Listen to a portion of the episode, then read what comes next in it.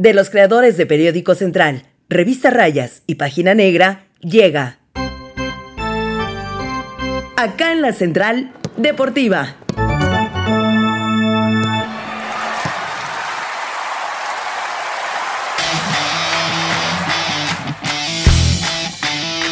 Amigos de Central Deportes, un gusto saludarlos. Soy Jesús Palma. Muchísimas gracias por estarnos acompañando en una emisión más.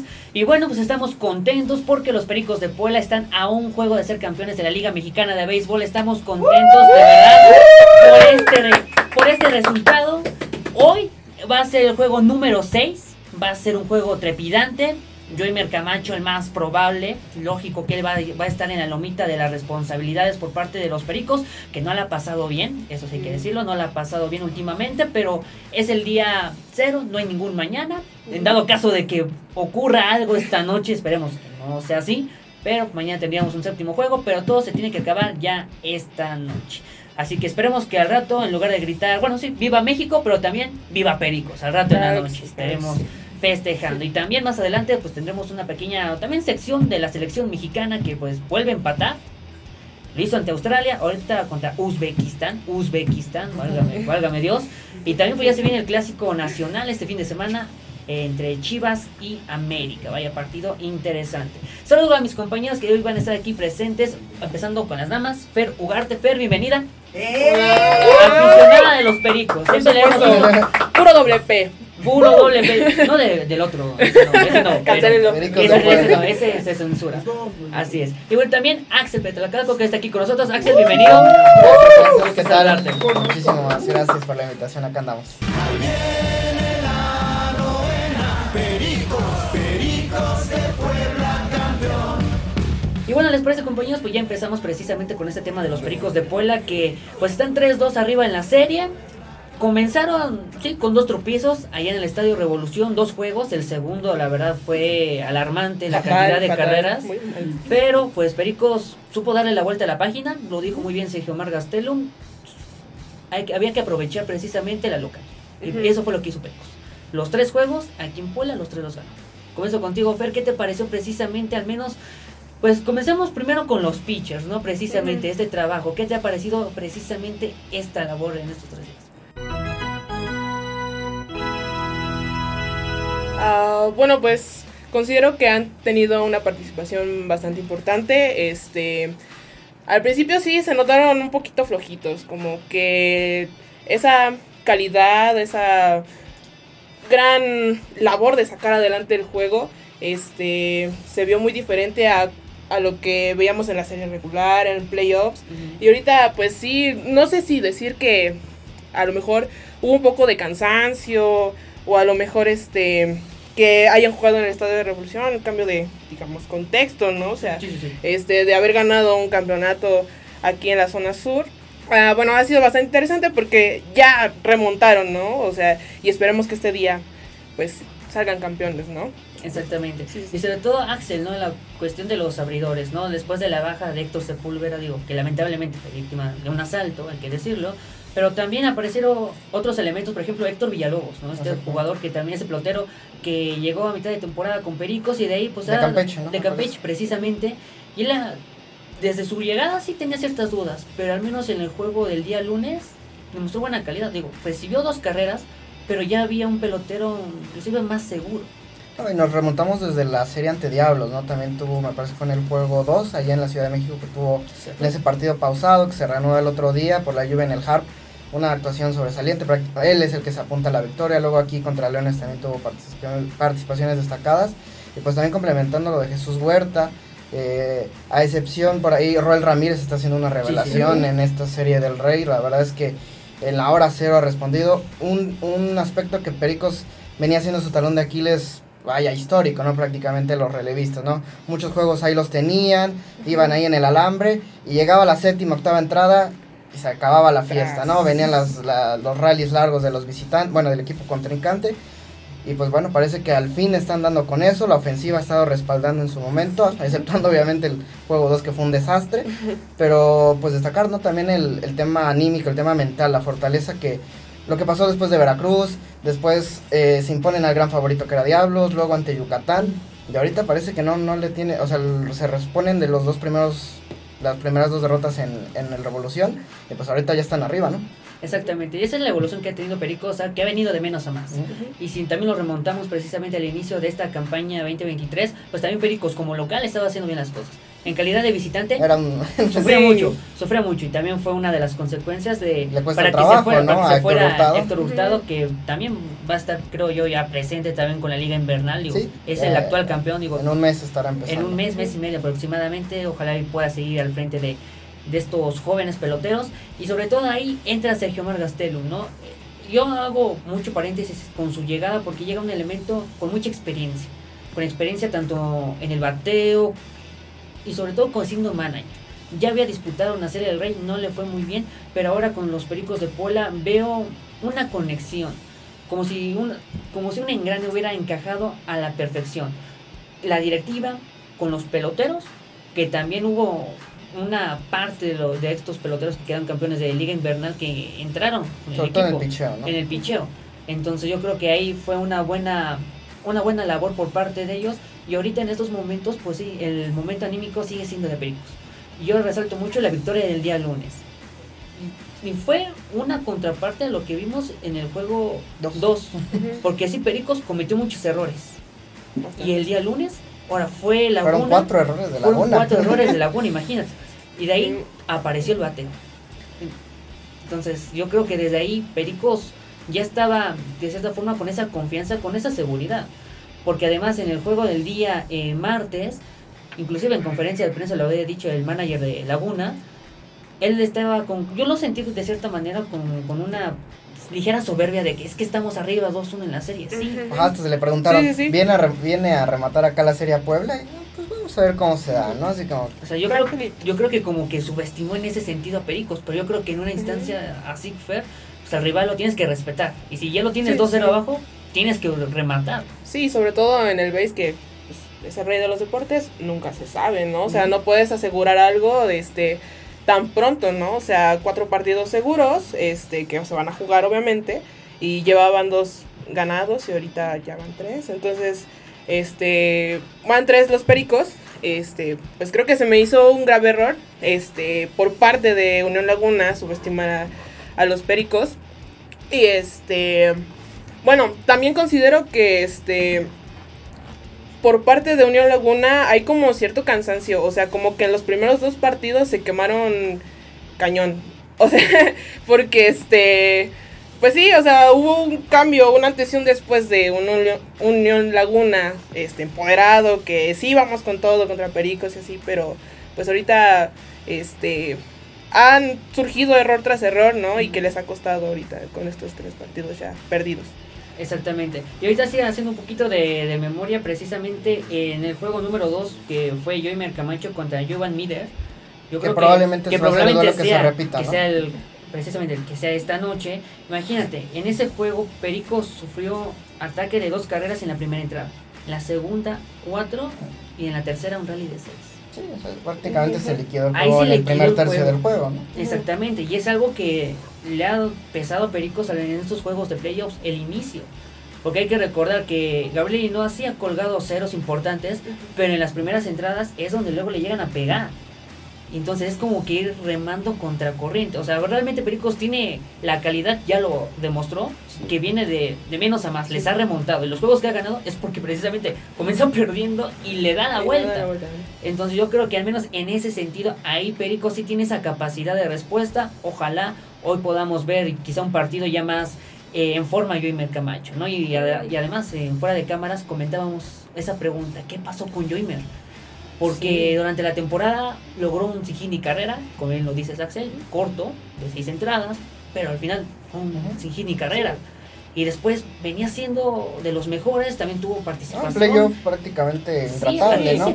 cayó, entonces ¿en qué momento vino a bajar Joyner? Ujú.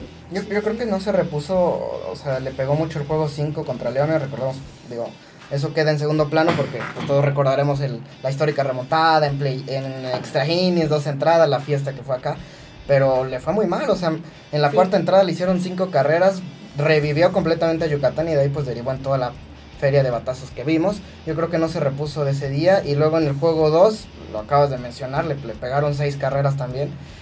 Entonces, pues vamos, esperemos que esta noche se, se redima y que cierre con broche de oro esta gran temporada. Y que encamina a los Pericos, porque la verdad, eh, lo que tú dices, una muy buena salida de Joymer con las suficientes carreras de Pericos, me parece que sería la clave para sacar el triunfo hoy. Yo creo que esa va a ser la clave hoy. Más allá del bateo, yo creo que va a ser el, el picheo. El, El picheo picheo. va a ser Sí. eh, lo fundamental. Yo creo que literal, el que cometa menos errores, ahora sí va a ser el que quede campeón. Y evidentemente ahorita sí con Joymer, yo si veo a este venezolano, espero que al menos estos tres triunfos seguidos en, en el estadio Hermano Cerdán, pues le pueda beneficiar en lo anímico, ¿no? Y lo vimos, todos crecieron, pero también hubo otros que también en cuestión del bateo pues, bajaron. Y este Sí. fue el caso de, de Dani Ortiz. De Dani Ortiz, sí, ¿qué pasó? O sea, eh, en la temporada rompió récord. Récord De del equipo. Sí, por supuesto.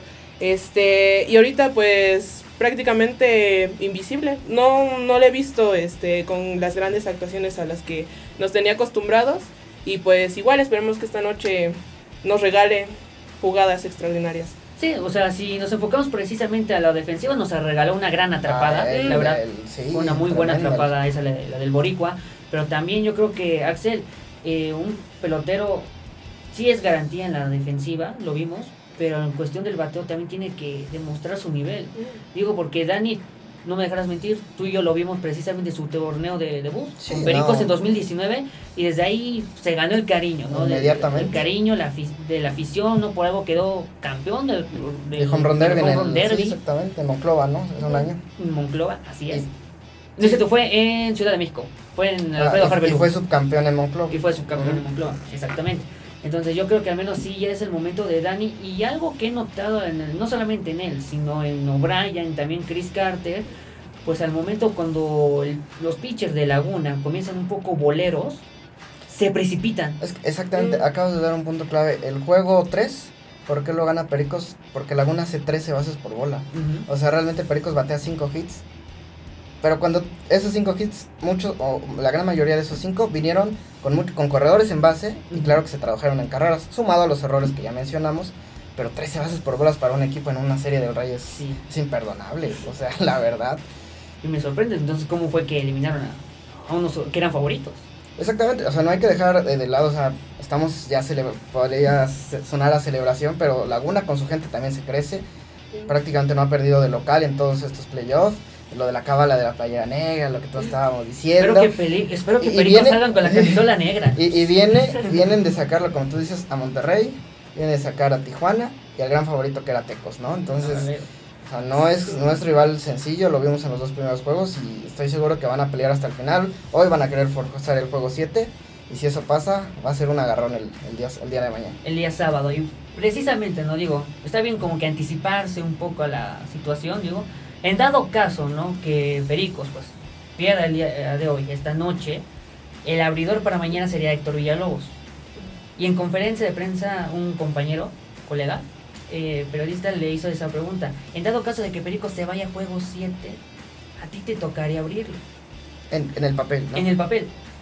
Y él le preguntaron que cómo se sentía al respecto. Y él, me- él destacó, yo estoy listo. Dice, este triunfo que, que tuvo ese día lunes, dice, bueno, no fue, bueno, fue triunfo de Pericos, él como tal no, no se lo apuntó, pero dice, pero este triunfo del equipo me va a beneficiar mucho. Y él dice, yo estoy listo y me siento capaz. Entonces eso también involucra mucho esa seguridad. Ojo, y lo comparo ahorita con Elkin Alcalá, que en los últimos relevos le ha costado trabajo. Sí. Sufrió mucho en el 1, ¿no? Sí. Y en el En el 1 uno. quedó más que claro. Sí. Porque Pericos Con dos estaba, de ventaja en la novena. Estaba a tres. Bueno, ¿qué digo a tres? Ya estaba a dos outs de la victoria. A dos y le dieron la vuelta. Tienes que apuntar que iba a ser un doble, podría ser un doble play, o sea, también ahí cabe el asterisco que esa jugada pudo haber acabado el juego y nadie estaría diciendo nada de, del relevo de Alcalá, ¿no? También. Exactamente. Y miren, les tengo aquí un dato interesante, digo, un poco, un poco favor hacia Unión Laguna. Y esto dice así: Las últimas cuatro ocasiones que la serie final de la Liga Mexicana de Béisbol estuvo empatada 2-2, el perdedor del juego 5 remontó la serie y terminó siendo el campeón. Exactamente.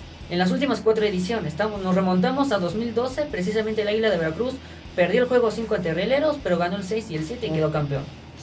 El Águila de Veracruz. Sí. Luego en 2018, eh, 2018.1 porque hubo dos torneos en aquel momento. Grandes ideas de la Liga Mexicana. Le quisieron copiar a la Liga MX, pero rápidamente se dieron cuenta que no funcionaba, entonces regresaron al formato original. Gracias. Afortunadamente. Gracias a Dios. En ese torneo, eh, Sultanes ganó el juego 5, Yucatán ganó el 6 y el 7. Le dio la vuelta. 2019, ahora fue caso contrario. Yucatán ganó el juego 5 y Monclova ganó el 6 y 7. Ujú. Que quedan campeones Su único el campeonato Su único que tanto campeonato que tanto buscaban y bueno, pues ya. Ocurrió ya hace algunos Saludos. Benavides. Benavides, donde quiera que estés, un fuerte abrazo. Y creo que también los de la porra de no sé qué lado, mandan un saludo, pero bueno. Pero otro tipo de forma. Otro tipo de porra. Y mira, y en 2022 Sultanes ganó el juego 5 y este Yucatán Gana el 6 y gana 7 en 6 y 7 Monterrey. En Monterrey. Entonces, Está, Ojo ahí. digo, son estadísticas, son estadísticas, ¿no? Al final de cuentas, eso siempre van a estar presentes. Si nos volteamos también los últimos torneos que, bueno, eh, temporadas que Pericos ha quedado campeón, pues ha coronado fuera de Puebla. Ujú. Acuérdate, Y cuando tuvo la le vinieron a ganar acá un Exacto. año después los, los toros. los, toros. Entonces, a Pericos también, siendo, también desmenuzando esta, estos playoffs, pues, también se ha visto bien en calidad de visitante. Sí. Sí. No, o sea, se, se metió al Harp a sacar no uno, dos juegos en la casa ma- con el mejor local de toda la Liga Mexicana de béisbol. El sacó mejor- dos juegos. Exactamente. Y el y mejor récord. el mejor local que rompió récords de casi intratable, ¿no? En el, en el infierno. Después eh, viene contra Yucatán y saca juegos allá, dos en el, en el Cuculcán. Ujú. Para venir, a encami- se encaminó la serie y remató aquí en Puebla. Es perfectamente capaz de ir a sacar uno allá a Laguna. Exactamente. Yo te pregunto, Fer, también de Chris Carter, ¿no? Este pelotero, El destructor. el destructor, así así como lo presenta, así como lo el destructor. Yo Tal quis- cual. Yo quisiera tener esa voz del pero el destructor, Chris Carter. Inclusive, cuando llegó aquí a Puebla, pues sí fue la- el atractivo, ¿no? El sí. jonronero llega a Pericos, ok. ¿A ti te ha convencido al menos ahorita en estos playoffs? Pues no ha tenido malas participaciones, al contrario, creo que ha logrado sacar este buenas este am, Buenos bateos. buenos bateos, sí, sí, sí, oportunos. o sea, bateos oportunos. Lo que sí es algo que pues sí me causa un poquito de conflicto es que sí ha salido ponchado. O sea, como, sí, tal auténtico- cual. Como o un sea, auténtico cuarto mano. O sea, lo, lo- lo Sí, ponchado. sí. Junto con Danny son los más ponchados. Sí. Inclusive Peter O'Brien. Sí. No, bueno, Peter, treinta y tantos ponches ya llevan estos playoffs. Paren la mano con Peter. Rompen récord también. Que lo rompa, pero imagínate lo de Peter. Inclusive ha pegado así cuadrangulares que, que han Tres, sido la clave. Sí, sí, que han sí. sido clave, oportunos. Pero también tiene que buscar esa regularidad. Y algo que sí he notado de Peter O'Brien. Dos en el juego 5 contra Yucatán. Exactamente. Inclusive también aficionados que por ejemplo tuve la oportunidad de ir a algunos juegos. La gente decía, es que se tiene que esperar.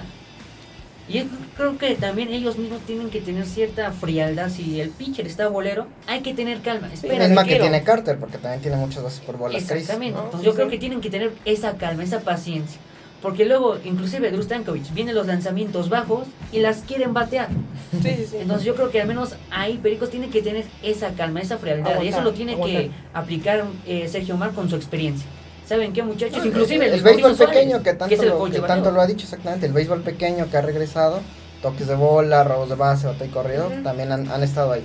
Exactamente. Y aquí ya nos están haciendo señas de que ya el El que empieza y corre, vámonos al Empieza y siguiente. corra. Ahorita vamos a regresar aquí en Central con más información, pero esperemos que hoy al rato, en la noche, además de gritar ¡Viva Con el México! pozole, con, con el pozole, con unos tequilas. Bueno, cada quien- cada quien va a festejar Con agua de horchata, usted, quiere un pulque, una agüita de horchata, una coca, un, bacacho, lo que sea. algo. Ay, Bueno, sí, Los de viéndolos. Pues viéndolos, viéndolos, viéndolos. Bueno, hacemos una pequeña pausa y regresamos aquí en Central Deportes. Dicen en el béisbol que esto no se acaba hasta que se acaba. Y nosotros regresamos. Acá en la Central Deportiva.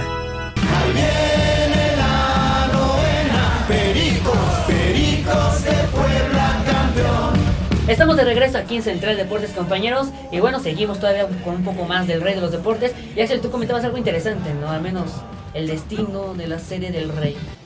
Pues sí, o sea, la verdad es que entran todo tipo de, de teorías conspiranoicas, que si todo está pactado, que si ya se arreglan para que...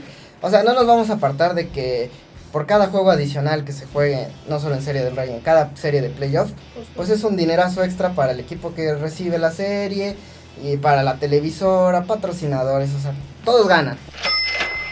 En ese entendido no nos vamos a hacer de, de- de la vista gorda, realmente sí. Sí, es un negocio sí, que las sí. series se extiendan. Inclusive, no nos van a dejar mentir aficionados, nos encanta que la serie se prolongue, o sea, no nos sabe que un equipo sea tan dominante y en cuatro juegos... No, no, no, no, Claro, no, no tiene imagínate lo que pasó en 2014, que Diablos en cuatro juegos acabó con Pericos. No recuerdes ese tema, no recuerdes ese No, no, no, no, no, tema. pero es una comparativa, es un comparativo. Todavía no lo superamos. Pero desde, desde entonces, Diablos no ha sido campeón desde pero- entonces, no los, no los invoques. Entonces, Exactamente. No, imagínate, y también lo que comentábamos, ¿no? La administración de ambas ligas, ¿no? Fer? O sea, lo que es Liga del Pacífico y Liga Mexicana. Que se deberían, lleguen a unir. deberían ¿A quererse, gustaría? deberían ¿O quererse. cómo lo Sí. verías ese? Ya, deberían amarse. todos. Todos son lo mismo. Lo todos son lo eso mismo. sería un negocio, pero tremendo. O sea, si los, pero cada quien quiere su parte del pastel y como cada uno funciona medianamente bien independientemente, Ujú. Pues está difícil. ¿no? Y hay muchos intereses también. Hay medio. intereses, la verdad, inclusive si nos ponemos en cuestión de infra- infraestructura, pues también hay muchos estadios y de sí. la Liga del Pacífico no, que claro. están muy Sí, buenos, es- pero hay otros que también están deteriorados, como el de Cañeros de los Mochis Sí, y el de. Navojoa, Ya sabes. que son los únicos dos estadios que ya están no les han metido manita, ¿no? Exactamente. Pero yo creo que también una de esas eh, me gustaría, no sé cómo lo vean compañeros, que se copie un poco ese formato de que el equipo que yo elimine me puedo reforzar un poco de ellos Para la siguiente serie. para la siguiente serie. Y eso es lo que aplican en la Liga del Pacífico. Y que a final de cuentas se traslada hasta el final que el, que el equipo campeón pues termina súper reforzado pues en vistas de que es el representativo de México en la Serie del Caribe. Que se enfrente, por ejemplo, el campeón del Pacífico contra el campeón de México muy bueno, Liga. Mexicana. Como, como un primer paso. como un primer paso y ya de ahí que salga el representante ya digamos un poco más Pero- no sé, no lógico pero Como campeón de campeones, ¿no? exactamente Sí. como que Pero- sal- literal sale el, mejor de México Pero ¿sabes cuál es el detalle? Que hay muchos jugadores que, que dobletean. Dobletean. Entonces, en verano juegan en un equipo aquí y en invierno pues están en algún liga del Pacífico. Entonces ahí sí tendrían que, abrir mucho. Yo creo que podría ser una gran ventana para las academias. Yo creo que eso obligaría a que muchos equipos vean a muchos jóvenes se refuercen ahí de liga invernal, que ya se está empezando a consolidar. Yo creo que sería una, una buena oportunidad. Sería una buena oportunidad digo ya también para que pues salgan ya, ya- se puede hacer una fusión, sea una liga larga que empiece tipo grandes ligas a finales de marzo y que termine hasta otoño. hasta mediados, finales de octubre o inclusive principios de noviembre, le da suficientes vacaciones y preparación y ese mismo equipo campeón se va a Serie se del Caribe. Caribe. ¿Por, por qué pasa ahora? Se van con tanta premura. México siempre es el, que, el último campeón. Entonces, ¿qué pasa? Eh, el equipo campeón que va a representar así del Caribe siempre, siempre va justísimo, Va justo, justísimo ilimitado. tiempo, trae con el cansancio de toda la temporada, viene con el cansancio y el desgaste de playoff. Y yo siento que por ahí es un arma de dos filos, tanto como puede llegar muy bien enrachado, como puede llegar muy cansado y, Y de últimamente no nos ha ido muy bien. Llegan cansados. Acuérdate, creo que fue hace dos, dos años, cuando fue el clásico que tú y yo apostamos de tomateros. de tomateros contra naranjeros. Fue ¿Qué siete, pasó? ¿no? Que se fue el juego 7, quedó campeón Tomateros de Culiacán, les dieron el trofeo, foto Y- y avión para- adiós, un vuelo charter para, si no me acuerdo, creo Dominicana, me que fue parece. Dominicana, República Dominicana. O sea, ni siquiera terminaron de festejar, literal, nada más posaron para la foto y, vámonos. y vámonos, casi casi que préndele a- para que vaya calentando el motor porque ya nos vamos. O sea, así fue. Y eso y también ha mermado mucho el desempeño de México. Sí, y eso y que ha crecido selecciones que antes ya estaban rezagadas. El caso, por ejemplo, creció mucho Colombia, ¿no? Que Curazao. que han sido grandes revelaciones en esta serie del Caribe, bueno, en las últimas ediciones. De la eh, exactamente. Entonces, Curazao es una de las selecciones que ha, mi propuesta, mi propuesta. Para las dos ligas. Que se unan los dos. Digo, Ya que sé. salga el campeón de uno, el campeón del otro, ya sale, digamos, un, digo, ya un digno representante campeón de México. ¿Te imaginas aquí que venga pericos naranjeros acá No, imagínate, la verdad estaría genial. Pericos contra venados. Venados. o sea, Imagínate lo que sería, por ejemplo, no sé, un Un, Tigres de un- Quin- o un de Roo. Yaquis, o sea, hablando de, de las dos máximas franquicias, imagínate. Exactamente, por ejemplo, ves un Águilas de Mexicali contra Tigres de Quintana sea, Serían duelos más atractivos. Y creo que a la gente, a la, a la afición de la los deportes, entre- inclusive habrían mejores entradas que en temporada regular, honestamente. Sí, si lo sí. vemos en el tema económico, creo que ambas partes saldrían ganando. ellos eh, con cuestión de las entradas y la afición por ver buen espectáculo, por ver un Ujú. buen béisbol. Y más como lo dices, bien, yo estoy, yo estoy de acuerdo. Lo haces temporada larga. Todos estarían contentos, la verdad. Yo creo que hay ideas, hay muy buenas opciones para ambas federaciones, tanto del Pacífico como mexicana, para que pueda crecer el, me- el béisbol mexicano. Hacemos un pequeño corte y ahora sí ya regresamos pues con otros temas No tan eh, alegres. No tan alegres. Vemos. Veremos. Acá en la Central Deportiva. Bueno, estamos de regreso aquí en Central Deportes y bueno, pues ya dejamos a un lado al rey de los deportes para entrar pues al fútbol. Al fútbol. Pues, Bueno. otro cambio, un cambiazo de juego. Estábamos hablando de cosas constructivas, alegres, Felices. felices. Y pasamos con selección mexicana. No. Caray, no. Otro empate contra Otros dos. Uzbekistán. Uzbekistán. Otros dos. Uzbekistán. Pues ahí está el, el gran ejemplo de que pueden traer a los técnicos que quieran, pero si no hay un proyecto de fondo, si no hay una estructura realmente, un escauteo de jugadores, si no hay materia prima, pueden traer, muchas veces he dicho, no a Guardiola, el mejor entrenador que venga, y no va a caminar la selección. Y es triste, ¿no, Fer? Porque precisamente, ¿no? Yo creo que como mexicanos, pues sí queremos ver selecciones que nos representen, ¿no? Yo creo que mucha gente se alegró con el, bueno, con el paso de la selección mexicana en el Clásico Mundial de Béisbol, ¿no? Hubo mucha conexión, Sí. mucha gente se sintió identificada, ¿no? Nos quedamos a Sí, dos outs de supuesto. la Nos quedamos a final. dos De la outs de la final. Ahí lo teníamos. Pero a lo que voy, en otras competiciones México ha sobresalido. Pero en la que se le da más difusión, más importancia, Inversión, ¿no? inversión también, en el fútbol simplemente No no, ha ha- dado, no, No, ha dado. no hay respuesta. Para O sea, nada. ¿Cómo ves esta situación?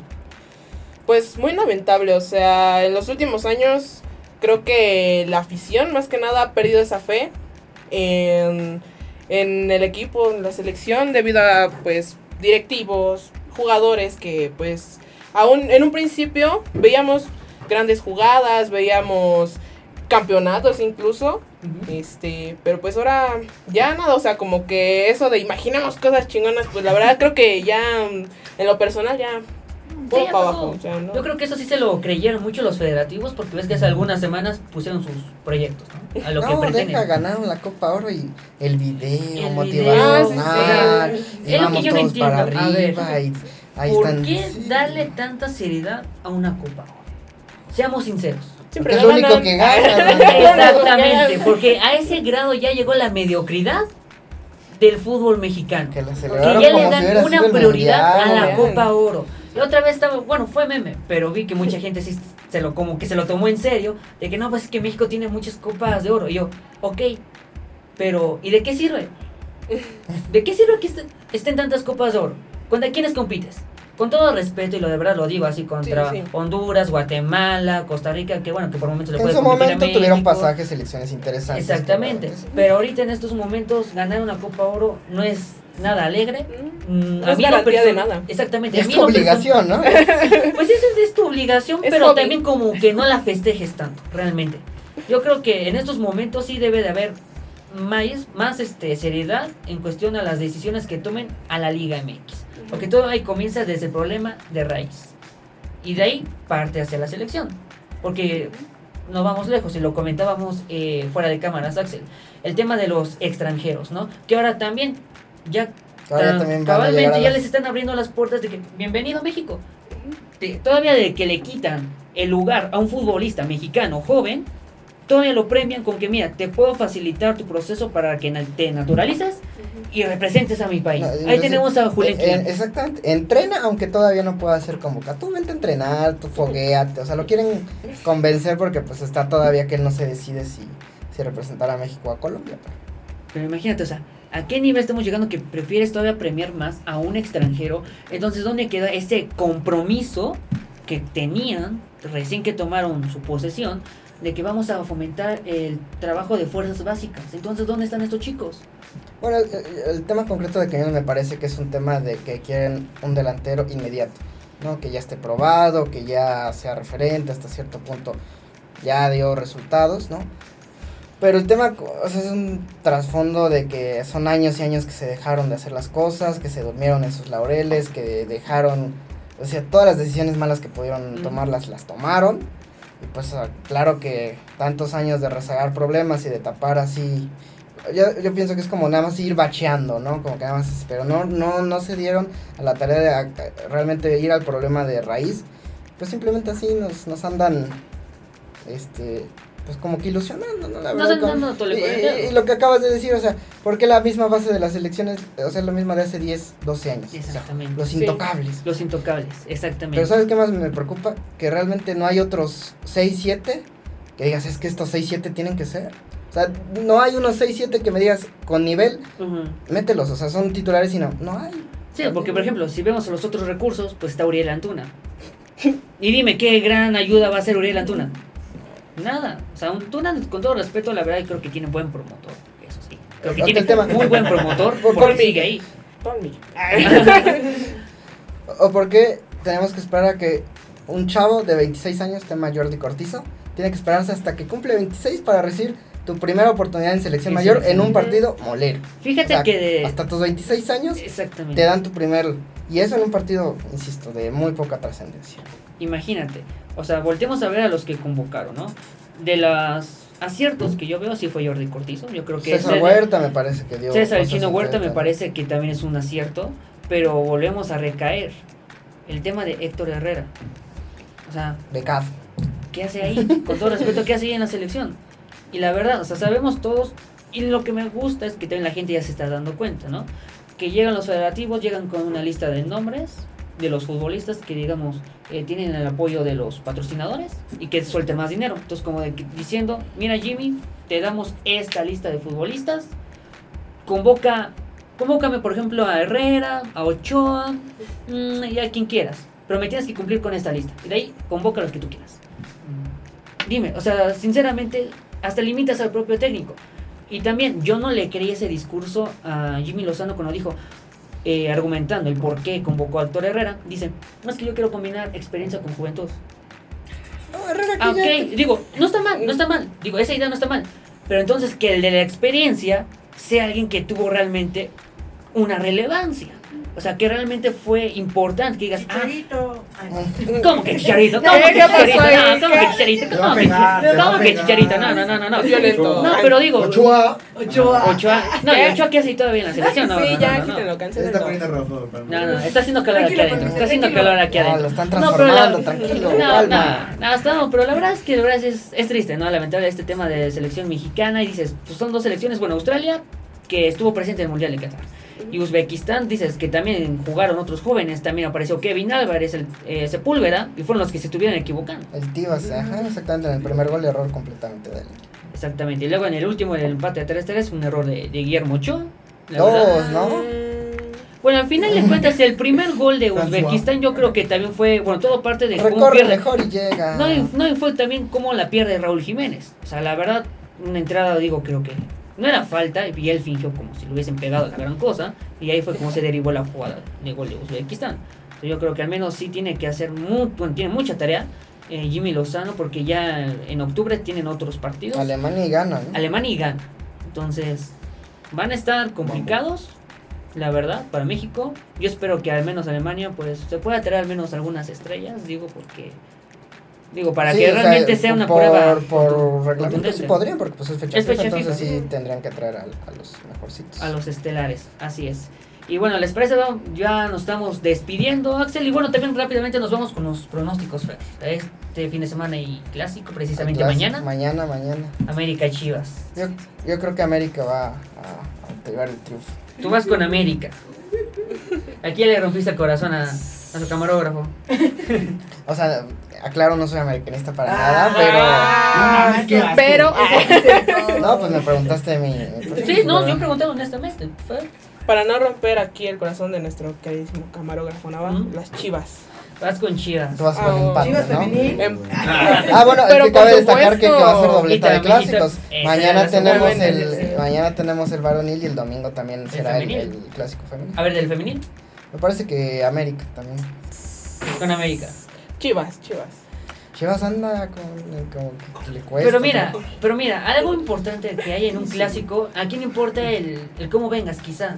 Porque es un clásico y aquí te despierta, digamos, el coraje, la pasión. Ojo, el coraje y la pasión, algo que yo no he visto en los últimos clásicos varoniles. Algo que yo no he visto en los últimos años. Bueno, excepto el más- último, de, el último ¿El de liguilla de la semifinal. Ah, bueno, fue- ese, fue un asterisco, pero ¿no? uno de cuántos, Axel. Sí. Uno de cuántos. Entonces yo creo que, y sí coincido con una entrevista que le habían dicho este, a Atena, me acuerdo Luis, este, a- este, Alfredo Atena, perdón, Alfredo Atena, este histórico eh, jugador de la Capitán América, Furia, ¿no? que él decía, es que estos clásicos ya no tienen nada, Mm. que ya no se juegan a nada. Y tiene razón, realmente. Yo creo que es, ha bajado mucho, digamos, la expectativa de este clásico. Yo todavía me acuerdo en 2006, 2007, cuando estaba Reynoso, Cabañas, Ah, eran Sí, otros sí, eran otros tiempos y realmente hasta daba gusto ver el clásico. Dices, aunque no le fueras a ninguno de estos dos, Sí, pero sí. decías, se siente la pasión. Ahorita ya los ves y ya- como que, que, pues ya los veo medios flojos. Sí, como lo dices, en, el, en la liguilla, ¿no? Cuando queda Chivas, bueno, cuando avanzó, y avanza la cuando avanza a la final, pues sí, ese clásico creo que fue el mejor de fácil que te gusta, tres años. El mejor de tres. Entonces yo la verdad, yo espero ver un buen partido, espero que poco a poco se vaya recuperando esa pasión dentro de, de estos clásicos. Yo voy con... Híjole. Híjole. No, yo voy con Chivas. Yo voy con Chivas. Yo voy con Chivas porque hay cosas en el América que no me terminan por gustar y lo vimos Y en que- el partido contra Cruz Azul. cabe destacar que Jardiné no va a estar en la banca, ¿no? Se Exactamente. tuvo un- unas complicaciones Una de salud, entonces. Pues no va a estar en la. Y, y fíjate, por eso precisamente yo creo que va a ganar Chivas, porque América cerró muy mal el partido contra Cruz Azul. Imagínate, con un hombre, Pidiendo la con hora, ¿no? de más y esté pidiendo el tiempo, ¿cuánto nos queda para que termine? Oye, Y un Cruz Azul que ni técnico fijo tiene. y ni técnico, imagínate, porque Cruz Azul, con uno menos, y te esté casi casi arrebatando eh, la victoria, yo creo que por ahí and- algo anda mal. Con América, la verdad, yo creo que a diferencia con Chivas, pues sigue siendo casi casi la misma Es el mismo plantilla, proyecto, el ¿no? mismo proyecto, simplemente pues si no le han salido ciertas cosas este, a. Paunovic, entonces yo creo que puede ser el momento para que Chivas, ojo, si gana ahorita Chivas, también les va a beneficiar mucho en la cuestión Sí, anímica. No, y se recuperan en la, la parte alta, ¿no? Por ahí una acumulación de resultados y recuperan el liderato. así. Exactamente, mira, rápidamente antes de irnos, ¿cómo está la tabla? Chivas es cuarto lugar con 13 puntos. América es sexto con 11.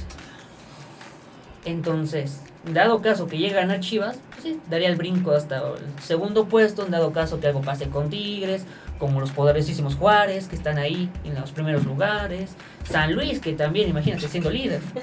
Entonces, yo creo que... Sí. Sí, Juárez, Juárez es tercero. Datos, datos. Juárez es tercero. San Luis es líder, ¿no? Y San Luis No es líder. broma. No es broma, no es broma. Poderosísimo San Luis, San Luis. San Luis es líder. ah, Literal, aunque usted no lo crea, San Luis es líder. Entonces, me da gusto porque también San Luis no estaba haciendo malas cosas No, desde un tiempo Pues llegó a la el torneo pasado. Exactamente. Y por ahí le estaba sacando sus títulos a la América también. Exactamente. Entonces, yo creo que San Luis en los últimos torneos, digo, ha venido de menos a más.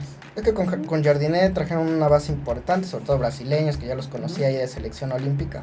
Que me parece que ahí se, y se conservó esa mayoría del plantel, así que San Luis pues podría dar cosas serias este torneo. Así es. Y bueno, pues ya nos empezamos a despedir. Muchísimas gracias, Axel, por estar aquí con nosotros. Fer, te dado cuenta, gracias. Ah, Y mira, muchas y- gracias y por mira, tú invitarme. eres la Hoy, poderosísima Hoy hoy ganan, hoy ganan. Hoy, hoy se queda campeón. Agradecemos a Alice y aquí a los chicos, a Nava, muchísimas gracias, de verdad, un gran trabajo. Soy Jesús Palma y nos vemos en la siguiente edición aquí en Central Deportes. Acá en la Central Deportiva. Guión e investigación, Redacción Periódico Central Deportes. Producción y edición, Liz Gómez.